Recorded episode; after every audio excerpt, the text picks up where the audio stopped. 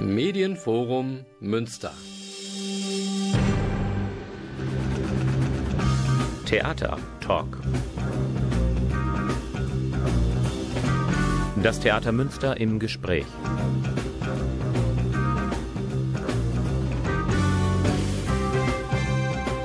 Guten Abend, meine Damen und Herren. Ich begrüße Sie zur letzten Sendung des Theatertalks in der Spielzeit 2022-23. Und solche Sendungen neigen natürlich dazu, zum einen einen Rückblick zu wagen und einen Ausblick zu unternehmen.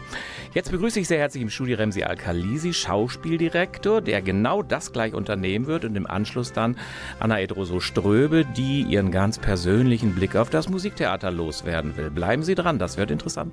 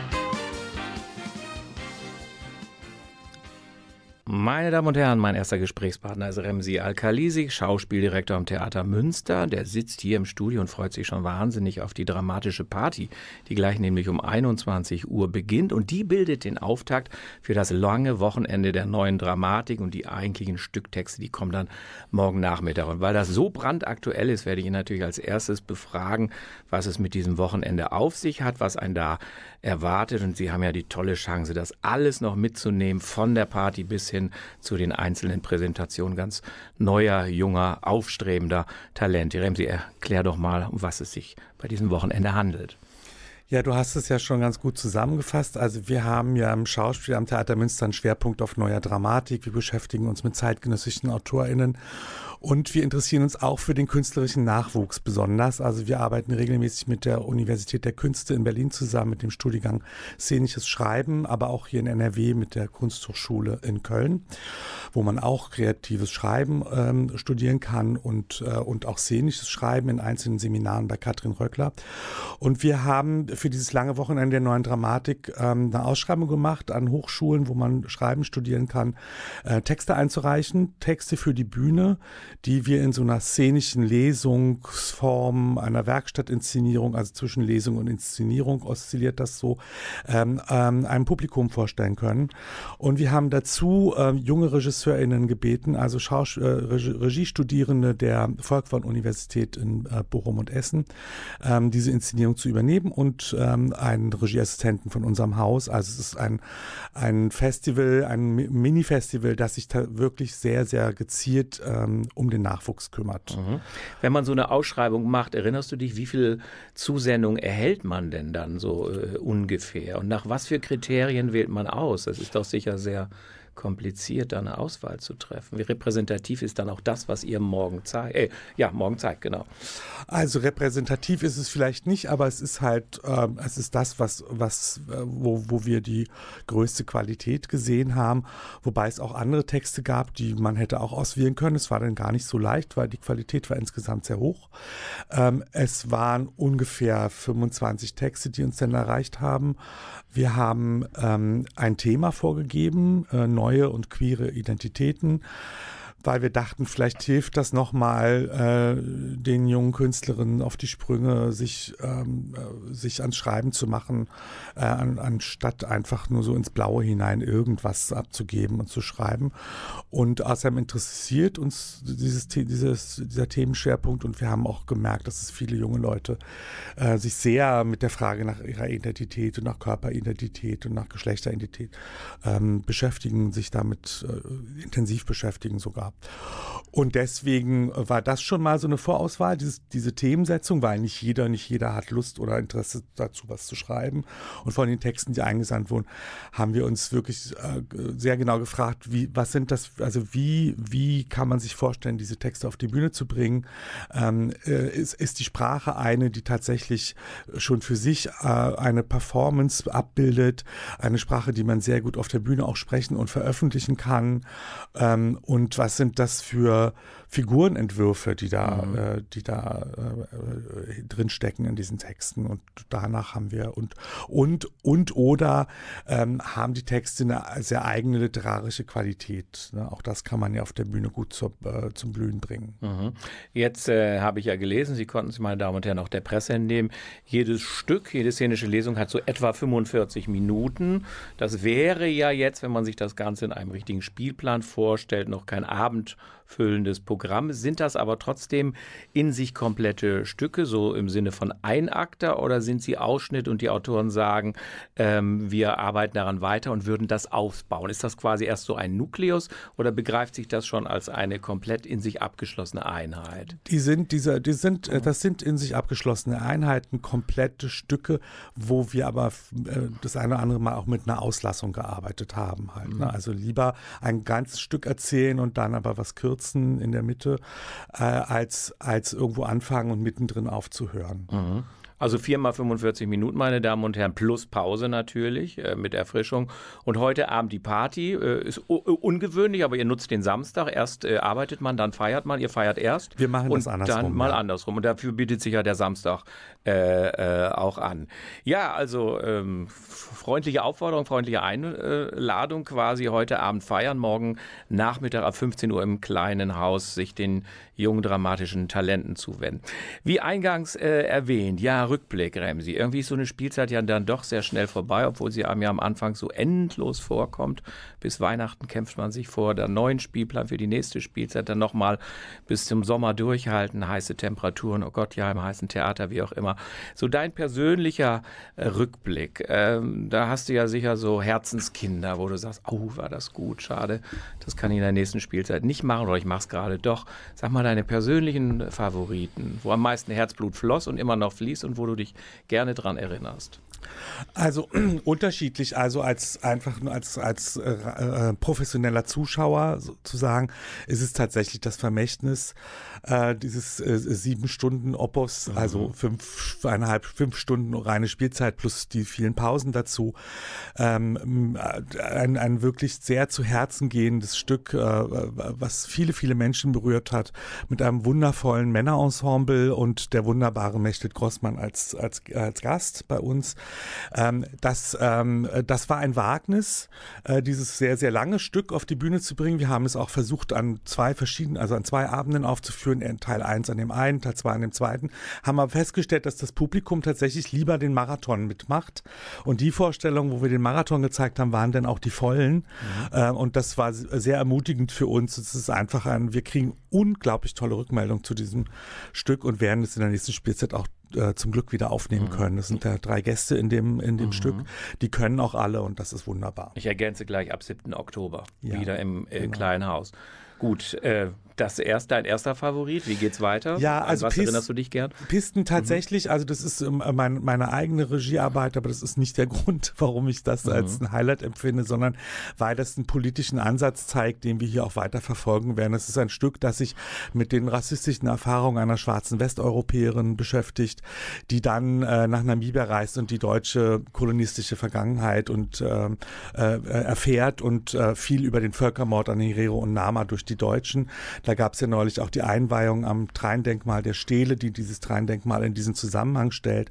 Da durften wir einen Auszug aus diesem Stück auch dann im öffentlichen Raum zeigen. Ähm, das war toll und es ist äh, auch das erste Stück, wo es ähm, äh, was eine schwarze Schauspielerin ins Zentrum stellt in, in, im, im, Theater Münster. Und äh, das ist ein Stück, was auch viele Menschen bewegt hat und, äh, und äh, uns, uns viel, viel Zuspruch ähm, hat. Mhm. Ja, also äh, da kann man ja auch sagen, auch diese Stücke sind wieder im Spielplan. Ja. Äh, Pisten und äh, Hanau. Jetzt bist du, das kann man ja auch erwähnen, unfreiwillig ja auch nochmal zusätzlich Regisseur geworden. Ja. Bei Geschichten aus dem Wienerwald. Also ich darf das so offen sagen, die äh, Regisseurin ist erkrankt und du hast das gerettet quasi, ja, Geschichten aus dem Wienerwald. Wie kam die Jungfrau zum Kind? Also auf diese Art und Weise. Was ja. ist da deine Erfahrung gewesen? Willst ja. du auch noch mehr Regie machen? Ist das so ein geheimer Traum? Also eigentlich bist du ja der Dramaturg, ne? Aber rutschst du jetzt langsam in dieses Fach hinüber? Nein, keine Angst. Okay. Also ich, ja, wenn es gut wird, habe ich keine Angst. Ja. Okay. Also immer, immer mal wieder, aber ich, ich ja. sehe mich jetzt nicht als prägender Regisseur des, des Schauspiel Münsters, sondern das sollen andere machen.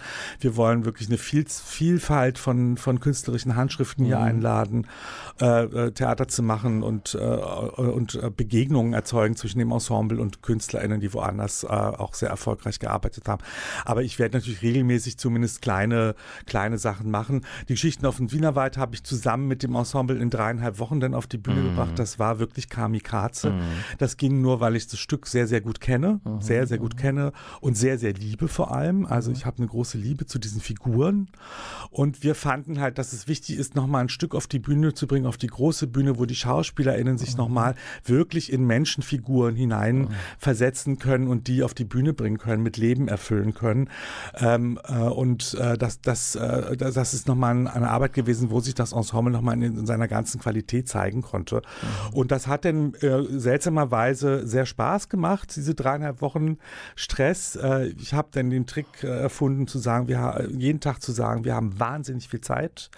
Irgendwie Psychologisch klug. Ne? Alle wussten, dass das Quatsch ja. ist, aber, aber es hat trotzdem was gebracht. Und es ja. ist dann tatsächlich eine sehr schöne Aufführung geworden, die man jetzt auch noch zweimal sehen kann. Ja, Genau, nochmal in den letzten Tagen der Spielzeit äh, nochmal Geschichten äh, aus dem Wienerwald. Jetzt hattet ihr ja, das ist vielleicht auch schon ein kleiner Brückenschlag in die neue Spielzeit, dieses große, ich nenne es mal Antiken-Projekt. Äh, ihr vom Schauspiel die Orestie, Leben des Orest im Musiktheater, Furien im Tanztheater.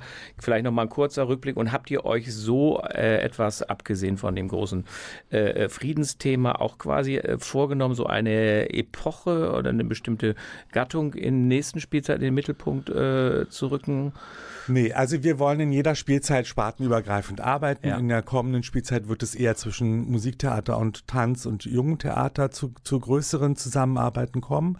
Aber wir wollen uns alle SpartenleiterInnen zusammen halt ein Thema setzen, jede Spielzeit und uns darauf einigen und versuchen dann äh, künstlerisch auf unseren jeweiligen Wegen auf dieses Thema zu, zu marschieren. Und so sind wir halt anlässlich der 375-Jahr-Feier vom Westfälischen Frieden zu diesem Spielzeitthema und wenn morgen Frieden wäre gekommen, was ja wirklich eine, eine Frage ist, die ähm, angesichts des Kriegs in der Ukraine uns alle beschäftigt. Was passiert denn danach? Also und wie kommt man zu diesem Frieden? Und da kann man ja viele, viele Stoffe und Stücke finden. Und, äh, und das Gute ist, man kann das auch ins Positive wenden, diese, dieses Thema Krieg und Frieden, wenn man sich auf den Frieden konzentriert und ins utopisch Positive. Und das, äh, das haben wir, das wollen wir auch versuchen. Mhm, mhm. Meine Damen und Herren, wenn Sie später eingeschaltet haben, das hier ist hier im Gespräch Remsi Al-Khalisi, ein kleiner Rückblick auf die vergangene Spielzeit. Wir machen ein bisschen Musik, dann schauen wir noch mal ein bisschen intensiver, was 23, 24 uns im Schauspiel erwartet.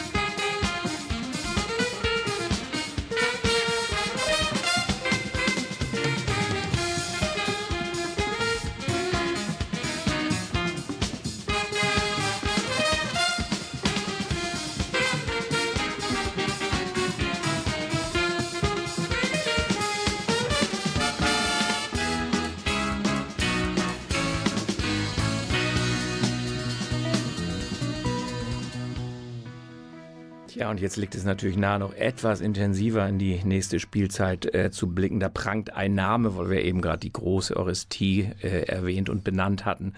Wallenstein, wer kennt sie nicht? Ich glaube, auch viele Generationen an Schülern sind damit beglückt, gequält worden, was auch immer. Ihr macht den äh, Wallenstein, Give Peace a Chance. Was erwartet uns da? Es ist ja die große Schauspielproduktion im großen Haus. Was passiert mit dem Wallenstein? Wem soll ich da den Chance zum Frieden dann geben? Ja. Ja. Was ändert ihr? Was, Was ändern wir? Ja, wir, wir, also wir haben uns mit dem, mit dem Wallenstein beschäftigt, weil das der große klassische Text ist, der zu Zeiten des Dreißigjährigen Krieg, äh, Kriegs spielt, der mit dem Westfälischen Frieden ja beendet wurde. Und äh, irgendwie kommt man um diesen großen, großen Text mit insgesamt 15 Akten äh, nicht umhin, wenn man sich damit beschäftigt. Es ist ein Stück, was ungekürzt wahrscheinlich 70 15 oder 20 oder 24 Stunden dauern würde. Das machen wir nicht. so, mhm. Schon mal die gute Nachricht, sondern wir haben uns tatsächlich die entscheidenden Passagen aus den drei Teilen des Wallensteins herausgenommen, die wirklich den Krieg verhandeln. Ähm, Wallenstein beschäftigt sich ja vor allem mit den Menschen, die verantwortlich im Krieg sind, mhm. also die die Kriege entscheiden, die die Kriegsverläufe entscheiden, die die Schlachten entscheiden. Und das Neue an Schiller ist aber, dass er dem Ganzen voranstellt, das Wallensteins Lager, wo der kleine Mann zu Wort kommt mhm. und die mhm. kleine Frau und die kleine Frau. Also äh, das gemeine Volk zu Wort kommt, wie sie den Krieg erleben, erleiden, sich dafür begeistern zum Teil auch. Äh, und und ähm, diese Texte nehmen wir auch und verschneiden die aber mit verschiedenen Texten zum Thema Krieg und Frieden aus den Jahrhunderten, also von von, von damals bis jetzt, also vom Dreißigjährigen Krieg bis heute. Wir haben Positionen aus dem Zweiten Weltkrieg, wo Soldatinnen kämpfend, kämpfend äh, im Krieg waren und von ihren Erfahrungen berichten. Wir haben aus anderen Theaterstücken Szenen montiert, die nochmal die Frage nach dem gerechten Krieg stellen. Ist, gibt es sowas wie einen gerechten Krieg oder gibt es das nicht? Martin Luther sagt, es gibt es, das Schwert ist von Gott und wenn, und dann ist es immer gerecht. Ähm, und, und ein moderner Pazifist der 1980er Jahre sagt, den Krieg, gerechten Krieg gibt es nicht. Mhm. Und wie beantworten wir diese Frage angesichts der Lage, die wir jetzt haben halt? Ne? Und, all die, und all diese Texte haben wir versammelt, um diese Positionen möglichst sinnlich ähm, und auch musikalisch mit auf die Bühne zu bringen. Mhm. Es gibt eine musikalische Lehrerin, aber wir werden auch viel singen. Ah ja. Äh, kann man einfach zum Bühnenbild was sagen? Also ihr berämt ja quasi verschiedene Zeit, ja. äh, also Epochen. Äh, ja. spielt ihr auch auf verschiedenen Ebenen oder ja. greift das ineinander? Kann man da, darf man etwas verraten? Ja, na klar. Also das Bühnenbild ist tatsächlich äh, äh ähm, dreigeteilt. Es gibt sozusagen das Schiller-Kabinett, in dem diese ganzen Verhandlungen aus, also der Wallenstein im Original stattfindet. Und dieses Kabinett fährt immer wieder hoch und runter. Man kann sich, der Regisseur Stefan Otteni sagt immer, man kann sich so vorstellen, im Untergrund wird der gesamte Wallenstein gespielt und mhm. ab und an holen wir es mal hoch und ja. hören uns mal an, was die Herrschaften zu sagen haben. Also so ist es natürlich nicht, aber in der Wirkung könnte es so sein. Ja. Und auch in historischen Kostümen wird das denn dort stattfinden, in diesem Kabinett. Und vorne gibt es so einen Friedensraum, in dem die Frage nach dem Frieden diskutiert wird. Und im Hintergrund gibt es tatsächlich ähm, das Kriegsgeschehen halt. Mhm. Ne? Also mhm. diese Dreiteilung gibt es. Es ist schon, das glaube ich, wird schon eher opulent, das Ganze. Mhm. Davor indes ähm, deutsche Erstaufführung. Ich denke, der Autor ist jetzt nicht den Hörern so schnell geläufig. Am Anfang war äh, die Waffe, der Inhalt, den will ich gar nicht zusammenfassen, denn die Figuren, die da auftreten, das ist schon sehr strange, was die da machen. Aber Remsi, du hast es mit ausgesucht, deswegen stellst du es auch vor. Premiere dann am 1. September schon. Also genau, das ist früh. Mhm. im Kleinhaus, also die Eröffnung von, vom Schauspielprogramm der nächsten Spielzeit. Am Anfang war die Waffe. Ist ja auch ein guter Titel für den Anfang. Und äh, das ist der, der ähm, äh, österreichisch-iranische Autor Amir Gudazi, der dieses Stück geschrieben hat. Ähm, und im Grunde genommen äh, beginnt dieses Stück mit dem Geburtstag des Waffenherstellers Glock, des mhm. österreichischen Waffenherstellers Glock. Er hat das äh, in dem Stück auch den Untertitel verwendet, In Glock We Trust, äh, um einen etwas sarkastischen Humor des Autors auch zu zitieren. Das ist wirklich skurril. Da, da treten auf ein Chor der Waffen, die keine Lust mehr haben zu töten, gegen einen Chor, die noch immer Lust haben zu töten. Da wird der Geburtstag gefeiert und da treten dann auf John Travolta, Naomi Campbell und alle möglichen äh, ähm, Menschen aus popkulturellen Zusammenhängen. John, äh, John Travolta wird mit der Frage verknüpft, warum in Pulp Fiction nicht lieber eine Glock gewesen wäre. Das wäre für den alten ähm, Herrn Glock, der da 90, sein 90-jähriges, äh, 90-jährigen Geburtstag feiert, ein besonderes Schön gewesen.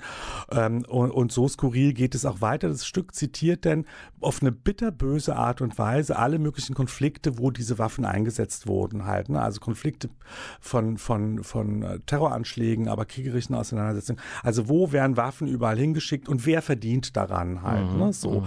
Oder wie es beim, beim Schiller heißt, halt, der Krieg ernährt den Krieg halt, mhm, ne? So. Mhm. Also das ist so die These dahinter. Äh, Wirtschaft und Krieg sind ganz eng miteinander verbunden und das nimmt er aber auf eine sehr bitterböse mhm. und auch schwarzhumorige Art und Weise aufs Korn, der Amir Godazi und das fand ich besonders toll. Jetzt drängt die Zeit, aber zwei Produktionen wollen wir noch nennen. Äh, Pisten hattest du äh, inszeniert, jetzt auch noch von Annie Arnaud, natürlich jetzt als Name äh, sehr populär, weil sie ähm, 22 den Nobelpreis für Literatur gewonnen hast. Der junge Mann, vielleicht noch zwei, drei Sätze und ja. dann noch zu einer Produktion, die liegt in weiter Ferne, aber sie ist doch recht ungewöhnlich, nämlich ein Musical über Rex Gildo, erst 2024. Aber zu den beiden Sachen wollen wir auch noch was hören, kurz, ja?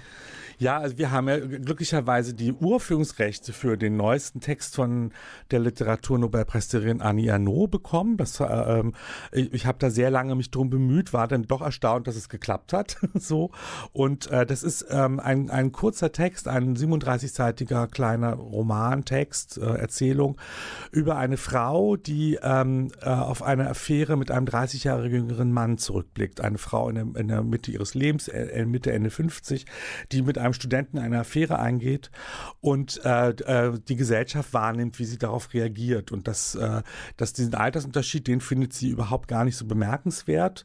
Ähm, was sie aber an dem jungen Mann sieht, ist halt, das ist ein junger Student, der auch wie sie aus der Unterschicht kommt und sich und, und ähm, äh, an ihre eigene Vergangenheit sie erinnert. Sie ist eine Frau, die sozusagen über die Bildung aus der Unterschicht einen sozialen Aufstieg gemacht hat, so wie die Autorin eben auch. Und sie fühlt sich in diesem jungen Mann einerseits wieder wie eine junge Frau und auch der, der Körper, sagt sie, geht durch alles Alter ihres Lebens. Sie fühlt sich wieder begehrt oder fühlt sich begehrt mhm. von diesem jungen Mann und ist es auch. Und gleichzeitig sieht sie immer den Abstand, den sozialen Abstand, den Weg, den sie gegangen ist, an diesen Mann gespiegelt. Und das ist eine irre Verknüpfung von verschiedensten Themen, also eine selbstbestimmte Sexualität einer Frau, äh, Sex in, in, einem Alter, in dem die Gesellschaft einem, einer Frau das nicht mehr so zubilligt, äh, äh den Altersunterschied umzukehren von Mann zu Frau, also alte Männer mit jungen Frauen ist normal, andersrum nicht. Also und eben die soziale Frage, äh mit dem Ganzen zu verknüpfen und das Ganze auch noch an, das, äh, an den Bildungsweg mit anzulehnen. Also das, das, mhm. das war zumindest mal ein Weg, äh, um einen sozialen Aufstieg zu vollziehen, die Bildung. Mhm. So, und all das verwebt ja. sie in diesem kurzen Text mit einer wunderbaren Sprache und das machen wir mit Katharina Brenner, die, äh, mhm. die ja auch äh, mit einem, seit einem Jahr hier ist und auch schon viele, mhm. ich glaube schon den einen oder anderen Fan im Zuschauer Ich denke auch, hat. am 5. Oktober im Studio, das wäre sozusagen die dritte Spielstätte. Genau. Und jetzt gucken wir mal auf ein Thema, da lächelt man, aber eigentlich ist es ja auch ein tragischer Hintergrund. Rex Gildo, äh, das Musical, hat natürlich erst Premiere im März, aber es ist ja doch recht ungewöhnlich. Vielleicht noch ein paar Sätze dazu. Wir haben natürlich noch x Sitz, äh, Sitzungen bzw. Sendungen, in denen wir die Stücke detailliert vorstellen können, aber da blicken wir doch auch noch mal gern drauf im nächsten Ju März dann. Ja, Rex Gildo, das Musical, das ist eine von sieben Uraufführungen. Wir haben ja sieben Uraufführungen von, äh, bei den elf Premieren, die wir machen. Und äh, äh wir haben Rosa von Braunheim gefragt, ob er Lust hat, für uns einen Text zu schreiben, uns ein Stück zu schicken. Äh, er hat dann Vorschläge tatsächlich gemacht und einer war eben, dass er aus seinem Film äh, Rex Gilde und letzte Tanz uns ein Musical schreibt mhm. halt so und äh, das fanden wir dann sehr sehr lustig so, obwohl es natürlich eine tragische Geschichte ist eines Schlagerstars, der Zeit seines Lebens seinen sein Schwulsein versteckt hat, immer mit einem Mann gelebt hat und trotzdem so getan hat, als, als sei, als sei er der Sunnyboy, äh, auf den die Frauen ihre Projektionen werfen können, äh, bei, bei dem es äh, eine eine fingierte öffentliche Liebesgeschichte mit Gitte Henning gab, mhm. also nur um aus, aus, ähm, aus Gründen der Vermarktung, die nie stattgefunden hat. Ähm, und äh, also eine, eine tragische, auch teilweise erbärmliche Biografie, also ein erbärmliches Schicksal auch, auch von eigenen Fehlern gesteuert, aber natürlich auch von einer Gesellschaft, die das mhm. erzwungen hat, ja, und von einer auch ökonomischen Wucht, die das erzwungen hat, sich zu verstecken. Jemand, der sich seit Zeit seines Lebens versteckt hat und zwischen, zwischen Glamour und Elend hin und her schwankte. Und daraus mhm. machen wir ein Musical im Studio und der Regisseur Heiner Bommerl schreibt eine, äh, wie ich finde, sehr flotte Musik dazu. Mhm. Herr Rem, Sie müssen gleich einen fliegenden Wechsel vollziehen zu Anna Edroso Ströber, aber jetzt sagen wir noch, wenn du einen Favoriten in der nächsten Spielzeit benennen müsstest, äh, zwingst du dich dann aus der Affäre und sagst, ich habe ja den Spielplan gemacht, sind mir alles liebste Kinder oder gibt es eins, wo du sagst, ich bin gespannt, was draus wird, denn das ist ja auch immer ein Versuch, ne? Ja, also die drei Grauschenoper wird sicherlich für die Zuschauer ein, ein, großes, mhm. ein großes Event sein mit dem tollen Schauspielensemble, die auch echt gut singen können. Ähm, aber wo, worauf ich gespannt bin, was das wird, ist tatsächlich der Roman von Serhii Jadan, dem, dem, ähm, äh, dem ukrainischen Autor, den wir auf die Bühne bringen mit Schauspielern und Puppen. Ähm, und äh, das ist ein Roman, der tatsächlich im Ukraine-Krieg spielt. Und wir erhoffen uns auch, dass man über die Poesie der Puppen halt einen, einen leichteren Zugang findet zu diesen Geschichten. Also das ist, das ist, glaube ich, äh, das ist sehr. Da kribbelt es bei dir. Da kribbelt es ein bisschen. 26. Januar, Internat. Genau. Ne? Okay. Ja, meine Damen und Herren, das ist immer ein Problem bei so einem Schnelldurchlauf, aber das ist ja auch Sinn und Zweck, dass alle hier in dieser und in der Sendung im August zu Wort kommen sollen. Lieber Remsi, vielen Dank. Rückblick, Ausblick, einen schönen, erholsamen Sommer. Danke. Wie man hört sich wieder und sowieso schon mal der Hinweis: 19. August, Vormerk, meine Damen und Herren, das große Theaterfest. Und an diesem Wochenende, wenn Sie ganz theaterhungrig sind, junge, ambitionierte Theatertexte auf der Bühne im kleinen Haus. Und heute Abend dann, jetzt gleich ab 21 Uhr, die dramatische Party. Remsi, vielen Dank. Dankeschön. Ja, meine Damen und Herren, hier haben wir einen fliegenden Wechsel vollzogen. Anna Drose Ströbe, Musiktheaterdramaturgin, jetzt hier zu Gast im Studio. Und äh, ich bin ja fast aufgefordert, die gleichen Fragen zu stellen. Dann tue ich das auch mal. Äh, dein Rückblick auf diese Spielzeit äh, 22. 23. Was waren für dich persönliche Highlights? Was lag dir äh, am Herzen? Was war ungewöhnlich? Richte doch mal. Ja, das ist eine echt gute Frage, weil ähm, erstmal, ich finde, die Spielzeit an sich war ein Highlight, weil sie so vielfältig geplant war und einfach diese, wie sich die verschiedenen Stücke äh, gegenseitig, ich sag mal, ergänzt haben. Oder also wir haben ja begonnen mit Leben des Orest im Oktober. Ähm, war die Premiere von Ernst Krenneck, ein Werk, was seit über 60 Jahren in Deutschland gar nicht mehr gespielt worden ist. Ähm, das ist irgendwie in sich schon ein Highlight, dass das rausgekramt wurde, sag ich mal. Dann das Musical Aspects of Love, was irgendwie, also von Andrew Lloyd Webber, ein sehr bekannter Komponist, aber ein sehr unbekannter Titel. Mhm. Und obwohl es so unbekannt war, hat es ja wahnsinnig ähm, tolle Resonanz bekommen und das Haus war irgendwie immer brechend voll. Ähm, ist ja auch wieder ein Highlight in sich. Ich gehe das einmal kurz mhm, durch, um, um das so Revue passieren zu lassen, weil das so wahnsinnig vielfältig äh, war. Dann kam Elektra im Dezember passend eben zu diesem Orestie-Schwerpunkt, von dem Remsi ja auch gerade schon erzählt hat, da hatten wir im Musiktheater eben Leben des Orest und Elektra und dann gab es ja im Tanz auch noch die Furien und im Schauspiel eben die Orestie. Genau, dann ging es weiter im Januar mit der Uraufführung spartenübergreifend und wenn ich von der Zeit spreche, ähm, gefolgt von Rigoletto, ich meine auch ein, auch ein Highlight für sich. Ähm, das war im, so im Februar war da die Premiere natürlich eine fantastische Verdi-Oper mit fantastischer Musik. Äh, diese Geschichte um den Vater und also irgendwie auch da war ja, also es ist so, ich glaube, mit einer der beliebtesten Inszenierungen, äh, wenn ich eher so mhm. auf den ähm, gucke, wie das in der Stadt ankommt, wie viel positives Feedback mich erreicht, irgendwie auch privat. Mm, dann kam wieder was Spartenübergreifendes mit dem Jugendtheater, nämlich äh, das äh, TJO, Theater Jugendorchester, da All Voice Game Over. Auch wieder antike Vorlage Auch, genau, so ein bisschen, ne? Mhm, mhm. absolut. Und dann Ende April Madrigale von Krieg und Liebe. Da war ich ja mit Clemens Flick, dem musikalischen Leiter, auch schon mal Warst hier. Warst du schon mal hier, genau. Mhm. Also fantastische Musik, wahnsinnig berührend. Keine Oper so im klassischen Sinn, sondern eben so eine Sammlung von Gesangsstücken, die aber so, also so eine poetische Inszenierung ähm, hat Tom Rieser da gemacht. Was wäre denn aber jetzt, wenn so ja. die musikalische Ausrichtung, wo du sagst, also da geht mir das Herz über, das ist die Musik, die mich am meisten berührt. Also die einzelnen Projekte, ja, aber wo bist du am meisten so, ich sag mal, ergriffen? Von welche Musik? Wirklich von der Musik, das ist absolut Monteverdi. Ja. Also ich meine, Strauß ist Elektra, das ist so bombastisch irgendwie, das nimmt mich auch mit, aber wirklich so berührt im Sinne von, dass ich äh, vielleicht ein Tränchen mir aus den Augen wischen muss, das ist auf jeden Fall Monteverdi. Mhm. Das mhm. geht einfach direkt ins Herz. Mhm. Jetzt ist es ja bei Schauspiel immer sehr leicht, so Bezüge in die Gegenwart zu werfen. Ne? Musiktheater ist das ja doch schwieriger, weil die Stoffe doch eine gewisse Hermetik haben. Habt ihr so im Musiktheater auch so den, den Anspruch, ja, mit dem einen oder anderen, mit der Auswahl, berühre ich ein, ein, ein aktuelles, ein, ein Gegenwartsthema oder versucht ihr quasi so die alten Stoffe jetzt für die Gegenwart plausibel zu machen? Das kann ja auch ein bisschen zum Zwang werden, nicht? Es muss ja nicht alles immer in meine aktuelle Gegenwart projiziert werden.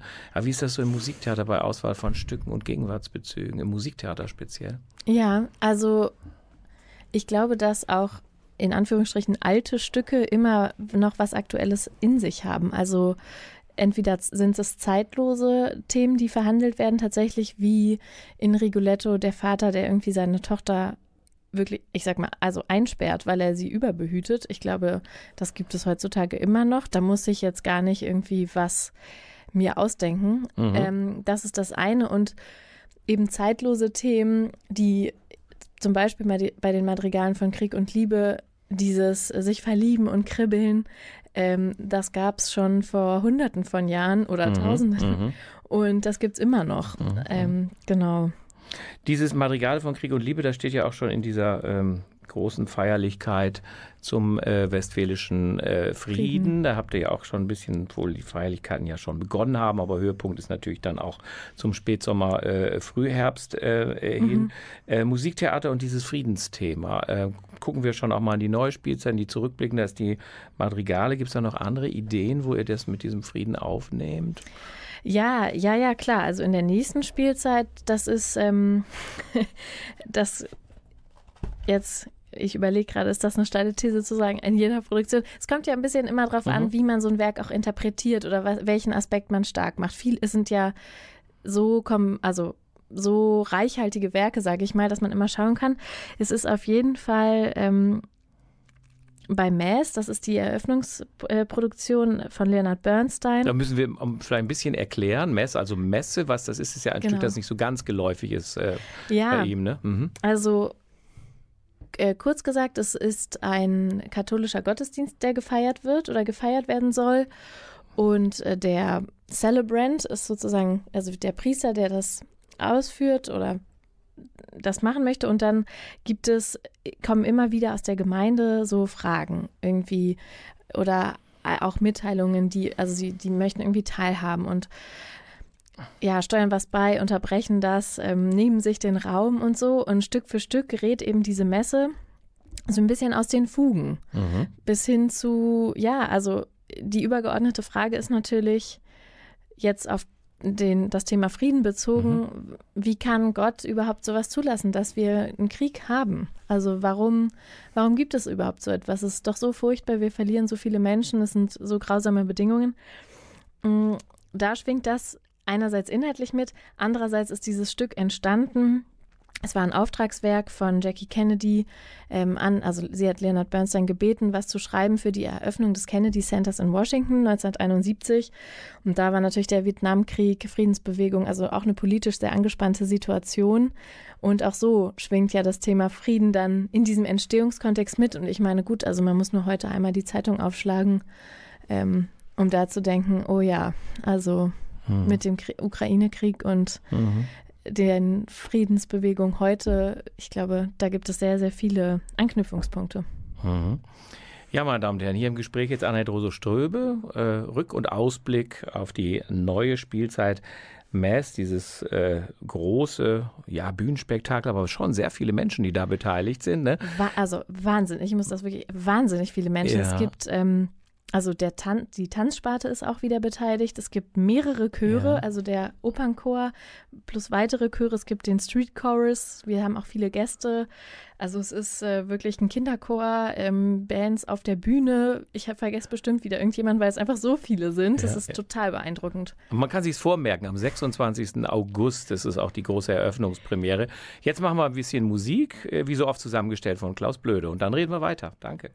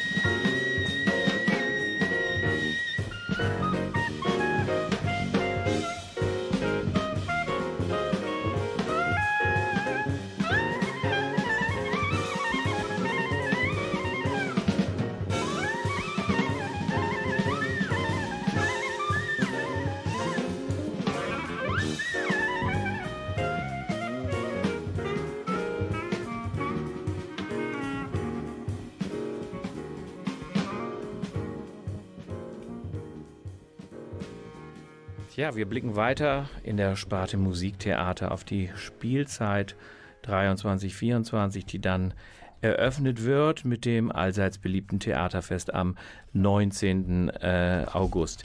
Hier taucht eine Oper auf, die kenne ich nur den Namen, könntet ihr aber nicht einen Musiktitel oder eine eingängige Melodie nennen. Der Schmied von Gent. Das Interessante ist ja da, dass die Regisseurin schon mal äh, zu Gast war. Es gibt auch einen anderen äh, Gastdramaturgen, der dieses Werk, diese Oper genau. Äh, begleitet. Aber vielleicht doch zwei, drei Sätze hier zu dieser äh, wiederholten Beschäftigung von äh, Magdalena äh, Fuchsberger. Fuchsberger. und zu dieser großen Zauberoper, bevor wir dann auf äh, eins deiner Projekte, nämlich Carmen, die unverzichtbare Carmen, die nicht fehlen darf, zu sprechen. Aber erst noch mal kurz einen kleinen Schlenker zum Schmied von Gent, Premiere am 21. Oktober. Ja, also da auch wieder das Thema Krieg und Frieden. Es spielt ähm, am Ende, des, gegen Ende des 80-jährigen Krieges eben auch wo dann der Frieden verhandelt wurde. Und es geht um äh, den Schmied Sme, der so einen Pakt äh, mit dem Teufel eingeht oder mhm. seine Seele verkauft um, und trotzdem irgendwie ein guter Mensch bleibt und ähm, seinen guten Taten treu bleibt. Und das Interessante ist, also wie du gerade gesagt hast, Magdalena Fuchsberger mhm. inszeniert es wieder, also die war ja jetzt gerade an der Wiener Staatsoper mhm. und so und wir freuen uns, dass sie wieder nach Münster kommt. Und sie hat auch Leben des Orest inszeniert, was ja 1930 uraufgeführt wurde von Ernst Krenek, jetzt mit dem Schmied von Gent äh, von Schreker, wieder ein Werk, was aus den 30er Jahren stammt, also aus dieser Zeit eben, also 1932 war die Uraufführung. Ähm, total tolle, wieder vielfältige Musik. Also gerade bei Krennek äh, waren es ja wirklich diese Operettenmelodien, aber irgendwie teilweise so Klänge, große Oper, 19. Mhm. Jahrhundert und diese Mischung und immer schwingt natürlich auch der Entstehungskontext damit, also mhm. vor der nationalsozialistischen Herrschaft. Mhm. Hat man eigentlich bei so Opern, die ja nun nicht ganz so gängiger Mainstream, immer so ein bisschen Angst, äh, ob das voll wird? Also ich meine, wir reden ja gleich nochmal über Carmen, deine Carmen, muss man sich keine Gedanken machen. Ne? Ist da immer ich so ein bisschen, äh, ich glaube nicht, äh, äh, schon von Melodien und der Popularität her. Aber schwingt da immer so eine Angst mit, wenn eine Oper nicht so ganz zum ein bisschen despektierlich Mainstream gehört, dann auch noch gleich großes Haus, ja. Wie sieht das aus? Nee, ich würde, nee, Angst nicht. Also ich würde sagen, erstmal Vorfreude und mhm. Stolz, mhm. weil es sind eben, wie bei Krennic gerade schon gesagt, also seit über 60 Jahren wurde das nicht gespielt. Da gibt es immer Menschen, die das interessiert, also wirklich auch ich sag mal, europaweit, die dann mhm. kommen. Das ist wirklich was Besonderes. Ähm, natürlich muss man es vielleicht ein bisschen anders vermitteln und mehr erklären äh, mehr Kontext geben oder ja, wer war eigentlich nochmal äh, Ernst Krenneck oder Franz Schreker und ähm, ich glaube, es ist eine total wunderbare Möglichkeit, äh, nochmal selber, also jetzt aus Publikumssicht, ne, auch irgendwie so ein bisschen ähm, den Blick zu weiten. Äh, wen gab es eigentlich alles? Ähm, wen kenne ich gar nicht, weil es, ähm, das ist ähm, erwiesen, ähm, dass sich das Musiktheaterrepertoire in den letzten Jahrzehnten immer weiter verengt hat. Und das ist so schade, weil es mhm. gibt so viele tolle Werke. Deshalb würde ich sagen, kurz gesagt, nein, keine Angst, sondern Vorfreude und Stolz, äh, mhm. äh, dass man, dass wir sowas Tolles mhm. haben mhm. und machen können mit diesem tollen Haus. Mhm. Und ich behaupte, Angst muss man doch nicht haben bei Carmen. Das wird wiederum deine Produktion. Ist Carmen so ein bisschen die Rigoletto-Position der jetzt auslaufenden Spielzeit? Also, dass man dann äh, auf ein Werk äh, baut, das jetzt äh, zumindest äh, was den Bekanntheitsgrad angeht, nicht die allergrößten Vermittlungsnotwendigkeiten hat, entwickelt. Ja, ich glaube, wenn man jetzt die Spielpläne nebeneinander legt und so guckt, mhm. ähm, äh, das so schematisch machen würde, dann wäre das natürlich sozusagen, wäre die Carmen der neue Rigoletto. Aber das ist ähm, diesmal eine andere Regisseurin, Andrea Schwalbach kommt für mhm. Carmen. Und ähm, genau, also klar, das ist wahnsinnig bekannt. Wir freuen uns auch schon alle so sehr drauf. Ich ähm, habe auch neulich, also wir haben jetzt äh, bald Bauprobe und das wird wirklich ähm, eine tolle Bühne, die irgendwie Lust macht und dieses Werk einfach einem wieder, was heißt wieder? Ja, es war ja zehn Jahre, vor zehn Jahren zuletzt in Münster. Aha, okay, hast ähm, du recherchiert. Mhm. Ja. ähm, und dass man so entführt wird in diese, in diese Welt und ja. in diese Musik. Was ist das für eine Welt, die Carmen-Welt? Was ist das für eine Frau? Ja. Also jetzt fast schon so Einführung in die Oper, aber trotzdem so, ähm, wie berührt dich das, dieses Frauenschicksal, das da so aufgeblättert wird? Sie, äh, also es war ja also wahnsinnig ähm, modern. Sie, sie spielt mit den Männern, ist jetzt nicht irgendwie schüchtern, mhm. sondern ähm, macht hier dem einen schöne Augen und sie sagt einem einmal diesen Satz irgendwie, ich glaube, so oder ich sinngemäß sagt sie, sobald du dich für mich interessierst, interessiere ich mich nicht mehr für dich. Das ist natürlich eine Misere mhm. für die Männer, die ihr da mhm. irgendwie treu ergeben sind, teilweise selbstbewusst, mutig. Ähm, ja, Genau, ich weiß, weiß gerade gar nicht. Na, du, dich überwältigt der Stoff, das ist doch wunderbar. Schön. Aber jetzt äh, schauen wir doch nochmal, äh, das ist doch eigentlich auch ein ganz schöner Rausschmeißer, auch wenn es erst im, im neuen Jahr ist, ist aus dieser Sendung, den äh, Dr. Ochs, eine fantastische Operette von Jacques Offenbach. Das wird erst im Mai äh, Premiere haben, auch da bist du die ähm, Dramaturgin. Und äh, vielleicht noch zwei, drei Sätzchen dazu. Ist das so ja. richtig Operettenseligkeit? Oh, ich freue mich so. Ja. Also ähm, auch da, also das ist auch eher eine Ausgrabung, Wiederentdeckung. Mhm. Dr. Ox ähm, kann man auch nicht alle Tage erleben, aber Offenbach hat einfach diesen derben Humor mhm. und also diesen Witz sprachlich und diese Musik. Also ich glaube, ähm, wer da nicht mitwippt, so ähm, ähm, hat vielleicht äh, sein Hörgerät nicht eingeschaltet. Nein, mhm, mhm, ich will sagen, es äh, nimmt einen sehr mit, ist total unterhaltsam und diese Geschichte ist einfach auch schon für sich irgendwie. Also es geht um diesen Dr. Ox, der wird da von dem Präsidenten von der Stadt äh, Kikedon irgendwie machen die so ein Geklüngel, weil der Präsident will seine Stadt wirtschaftlich irgendwie, will der Aufschwung bringen. Und ähm, Dr. Ox hat einen Gehilfen, der heißt Igen, also Oxygen, Oxygen, Oxygen französisch, äh, Sauerstoff. Und Ox und sein Gehilfe haben eben ein Belebungsgas entwickelt. Und der Präsident möchte eben dieses Belebungsgas in seiner Stadt testen, damit die Leute, also die Wirtschaft angekurbelt wird. Und dann gibt es so ein Experiment und das geht, ich sag mal, nach hinten los. Insofern, also es verkehren sich ganz viele Dinge, aber ähm, es, ist, es ist fantastisch. Also es ist köstlich, was passiert. Ähm, genau, es basiert auf einer Kurzgeschichte von Jules Verne. Das ist vielleicht noch spannend. Vielleicht haben die einige gelesen. Und ähm, auch das Team, das Regie-Team, was da kommt, ähm, Regisseurin ist Anna Weber, die ist echt, ähm, also ein sehr junges Regie-Team und trotzdem ist sie schon eine echte, wahre Offenbach-Expertin, was wirklich toll ist. Und ähm, es gab ja hier auch Offenbach schon in Münster. Ich freue mich, dass es jetzt wieder einen gibt. Mhm. Ich glaube sozusagen, es ist ähm, ein bekannter Komponist, aber sicher in einem ganz neuen Gewand, äh, wie mhm. das da daherkommen wird. Mhm. Ja, jetzt äh, Zeichen aus der Technik. Wir müssen zum Ende kommen. In einem Satz nur, was ist dein Favorit für die neue Spielzeit? Auch wenn du sagst, ich habe alle mitentschieden, aber wenn du sagst, da habe ich am meisten Herzblut, bei welcher Produktion die da kommt. Worauf freust du dich am meisten oder so? Kannst du das sagen? Das ist, glaube ich, ich, wirklich Dr. Ox. Habe ich jetzt rausgehört. Ich habe es fast vermutet. Meine Damen und Herren, solche Sendungen sind immer zu kurz, aber ich glaube, wir haben Ihnen in zwei Sparten gute Ein- und Ausblicke, Rückblicke, was auch immer gegeben. Anna Rose Ströbe, schöne, erholsame äh, Ferien. Ähm, wir sehen uns Danke. wieder am Theaterfest und dann bei den ersten äh, Produktionen. Meine Damen und Herren, auch der Theatertalk pausiert. Wieder im August geht es weiter nach den großen Ferien. Bleiben Sie geduld, genießen Sie die Sonne, aber nicht zu viel und auf ganz bald. Tschüss.